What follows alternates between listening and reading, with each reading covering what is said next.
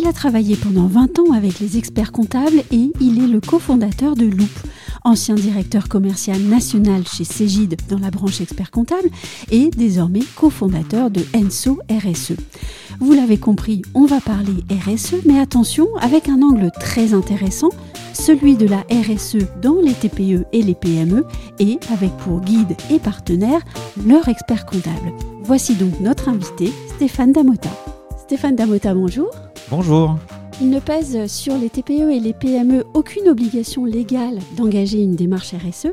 Est-ce qu'il y a pourtant là un point ou un levier à explorer pour euh, ces entreprises-là? Évidemment, c'est sûr qu'avec euh, la nouvelle norme CCRD qui oblige les sociétés à plus de 250 à faire un bilan extra-financier, alors maintenant on dit bilan de durabilité, euh, les TPE et les PME se trouvent dans l'obligation de suivre le mouvement pour rester dans le business, répondre aux appels d'offres, ne pas être déférencé par les acheteurs lorsqu'on est sous-traitant euh, d'une grande, d'une grande entreprise. Oui. Euh, et ça, ça arrive vraiment en pratique.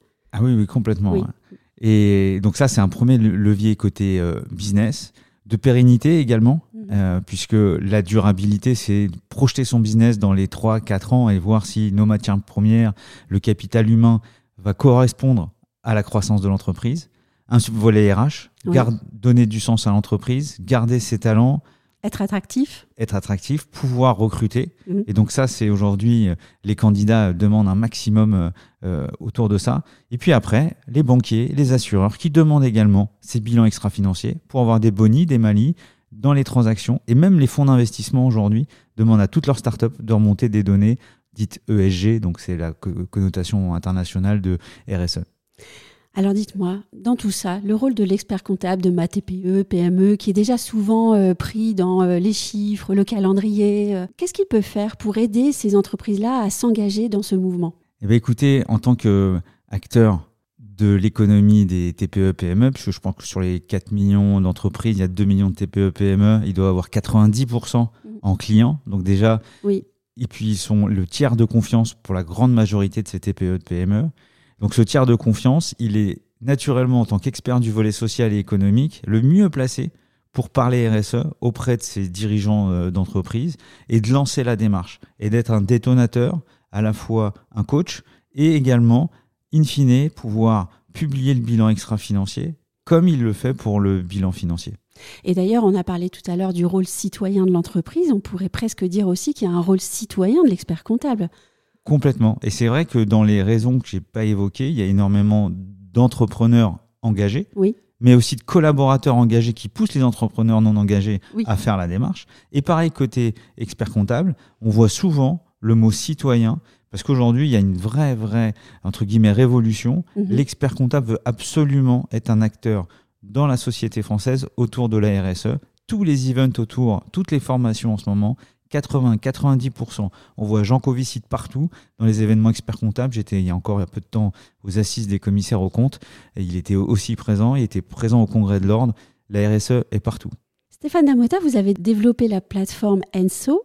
Euh, qu'est-ce qu'on peut faire avec cet outil? Alors, un audit RSE, un, rapport, euh, beaucoup plus? Alors, euh, ça se décompose en quatre étapes. La première étape, c'est de sensibiliser le portefeuille des experts comptables, puisque justement, il y a des dirigeants engagés, mais il y a tous ceux qui, à qui il faut être assez pédagogique pour leur expliquer qu'il faut le faire. Donc, mhm. c'est un premier module qui va permettre, en fonction de sa filière, transport, BTP, ESN, de sensibiliser à la RSE. Ensuite, l'expert comptable va mettre à disposition un diagnostic 360 qui se repose sur la norme ISO 26000, qui est la norme internationale de la RSE, et avec les différentes parties prenantes, les dirigeants, salariés, clients, fournisseurs, donc toutes les parties prenantes, pour avoir un diagnostic de maturité RSE. Suite à ça, rendez-vous avec l'expert comptable, définition de la stratégie RSE. L'entrepreneur, lui, va avoir accès à plein de bibliothèques d'actions sur l'environnement, le social, l'économique, la gouvernance. Et à la fin, une fois que l'exercice est, terminé, l'expert comptable va pouvoir prendre les données, récupérer ses propres données, comme la DSN le fait qu'il a déjà de son client, pour lui faire un bilan extra-financier ou plutôt un bilan de durabilité avec le gage expert comptable. Comme on peut avoir un prévis qui sort d'un cabinet, et bien là, on a son bilan extra-financier qui a été réalisé par un expert. À vous écouter, je, comprends qu'il y a euh, un intérêt immense à intégrer une mission RSE dans les logiciels métiers des experts comptables et aussi les logiciels de production comptable en fait. En gros, on se définit comme un logiciel de production RSE, hein, de production de durabilité, avec une mission récurrente, parce que ce bilan extra-financier, ça sera tous les ans. Et, et le lien avec les partenaires, qui sont mes anciens collègues de, des éditeurs de production, est très clair, parce qu'il y a un truc que j'ai pas dit, c'est que la, la, verticalité de cette offre RSE expert comptable, on va apporter de la valeur, notamment dans le bilan extra-financier, en portant des données financières, en faisant des comparatifs. Et si on prenait par exemple les trois derniers exercices, EBITDA, marge, chiffre d'affaires, eh ben on pourrait comparer l'effort de durabilité pour voir si la profitabilité de l'entreprise est mise à mal ou au contraire est accélérée grâce à la démarche. Donc, je vois mes anciens collègues éditeurs de, logiciels de, production Elias Fiscal comme des partenaires. Et je pense notamment à, Bobby, qui est né dans le cloud, qui, est, qui a des API ouvertes et qui est typiquement le partenaire idéal pour Enso RSE, pour permettre à l'expert comptable d'avoir véritablement son outil de production dans le web euh, classique, plus son outil euh, pour euh, produire les bilans de durabilité de leurs clients. Et dites-moi, dans ce monde où en plus on communique, où on a besoin de communiquer, finalement, c'est un formidable outil qui permet d'avoir des données et de pouvoir dire sereinement, voilà ce que moi, TPE PME, voilà ce que moi, expert comptable de TPE PME, je fais dans la réalité. Tout à fait. Donc l'objectif, c'est d'utiliser ces, bilans euh, de durabilité, de le déposer sur son site web, d'indiquer sur ses signatures de mail, d'être capable de pitcher lorsqu'on est en recrutement euh, ce que l'entreprise fait avec des données qui sont suivies, qui sont mesurables, quantifiables. Et également, euh, pour toute, les, toute la partie réponse des appels d'offres, ça facilite parce que l'expert comptable lui-même doit entamer sa propre démarche avant de commencer, puisque c'est l'entreprise cabinet parce qu'aujourd'hui, ne serait-ce que d'être euh, expert comptable euh, dans la grande distribution, très rapidement, ces grandes enseignes de distrib vont demander aux experts comptables le bilan extra-financier du cabinet.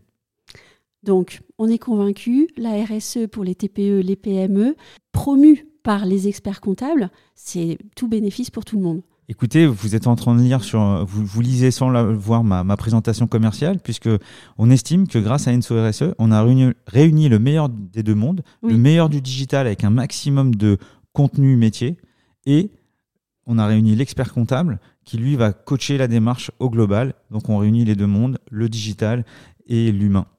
Merci beaucoup Stéphane Damota. Merci.